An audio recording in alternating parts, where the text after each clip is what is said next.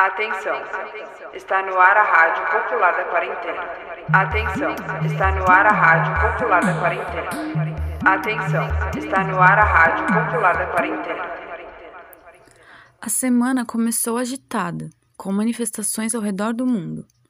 No Brasil, Jair Bolsonaro citou a frase do ex-líder fascista Mussolini. Nos Estados Unidos, a população vem tomando as ruas desde o dia 25 movimentos negros, em conjunto com diversos outros setores populares, protestam contra mais um brutal assassinato de um homem negro, George Floyd, pelas mãos da polícia da cidade de Minneapolis. George estava desarmado, e os policiais alegavam que ele era suspeito de falsificação de dinheiro, ou seja, não se tratava sequer de um crime violento. Os agentes o mataram asfixiado pressionando o joelho sobre as costas e pescoço da vítima por longos minutos, enquanto esta afirmava não conseguir respirar. A polícia tem reprimido duramente os manifestantes, a mando do presidente Donald Trump, que no domingo se escondeu em seu bunker na Casa Branca, amedrontado pela raiva totalmente justificada da população que explodiu por todo o país. Isso não é um caso isolado. As chamadas forças de segurança agem de formas diferentes conforme a cor da pele do suposto criminoso. Se é branco, a polícia trata com maior respeito. Se é negro, assassina com requinte de crueldade sem o menor receio.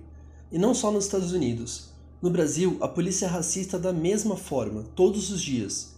Lembremos dos assassinatos mais recentes. A menina Ágata e os meninos João Pedro e João Vitor, entre muitos outros. Enquanto isso, em Alphaville, o empresário Ivan Storel, acusado de agredir a esposa, ameaça, humilha policiais que foram atender a queixa, ostenta seu salário de 300 mil reais mensais e nada acontece. As vítimas da polícia têm cor e classe definidas. O genocídio da população preta e pobre precisa acabar. O poder deve ser do povo. No Brasil, batendo os 530 mil casos, com mais de 30 mil mortes pela Covid-19, o genocida Jair Bolsonaro participa de mais uma manifestação antidemocrática a favor da flexibilização da quarentena e que pede um golpe militar. Atos promovidos pela extrema-direita contra o povo e contra a classe trabalhadora em defesa da lógica perversa e assassina do capitalismo. Manifestação também declaradamente armada, como relata a própria organizadora Sarah Winter, caracterizada com simbologia neonazista como as bandeiras nazistas ucranianas e a estética de tochas imitando os movimentos supremacistas brancos dos Estados Unidos, como a Ku Klux Klan. E esses manifestantes foram reprimidos? Claro que não, mas convenhamos, não podíamos esperar outra coisa, pois esses atos servem aos grandes empresários do país, ou seja, a classe representada pela polícia, braço armado do Estado burguês. Esses grupos precisam ser combatidos o quanto antes e Bolsonaro e Mourão derrubados imediatamente.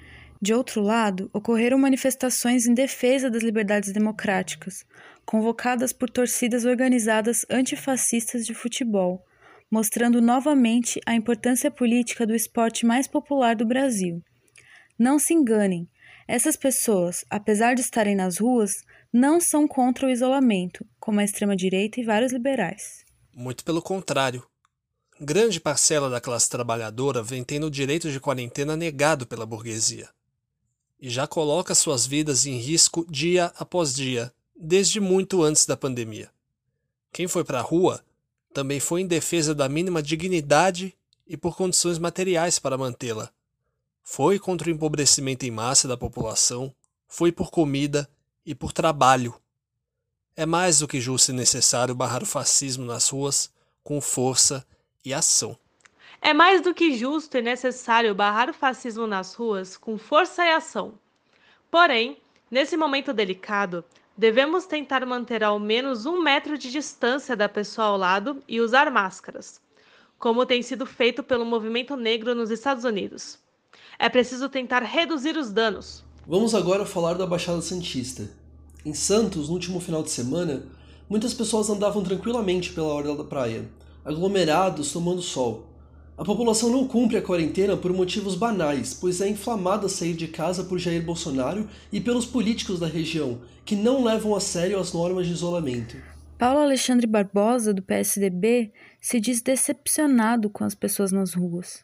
Ora, então por que o prefeito não pressionou o governo de São Paulo a flexibilizar a quarentena, enquanto somos a segunda região do estado com maior número de casos?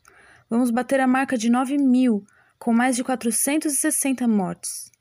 Enquanto isso, a vereadora Audrey Cleis, do Partido Progressista, defende a abertura das cozinhas das escolas para servir refeições aos alunos da rede municipal de ensino.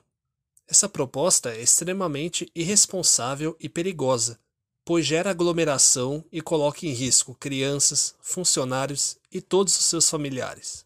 O Sindicato dos Servidores Municipais de Santos defende que os valores da alimentação escolar sejam distribuídos por cartão via correio para todos os alunos.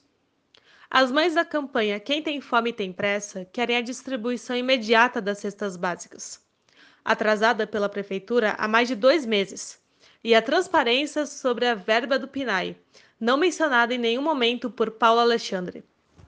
Vale lembrar também que o fim de semana registrou manifestação de rua verdadeiramente popular em Santos, contra o esvaziamento das atividades do prédio administrativo da Petrobras no Valongo. Esse esvaziamento é fruto do desmonte que o governo federal realiza contra a estatal, entregando seus recursos de mão beijada para o capital privado estrangeiro. Vamos agora à nossa dica cultural, que já é tradição na casa. Hoje, indicamos o filme Panteras Negras Vanguarda da Revolução, que relata a história da luta comunista e antirracista nos Estados Unidos.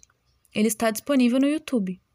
Fechamos essa edição com a frase do ex-Pantera Negra, Fred Hampton você pode matar um revolucionário, mas você não pode nunca matar a revolução. Para reproduzir o áudio em sua janela ou mandar para seus familiares e amigos, entre em contato com o e-mail radiopopulardaquarentena@gmail.com. Aceitamos denúncias e tiramos dúvidas. Se puderem, fiquem em casa e lavem as mãos.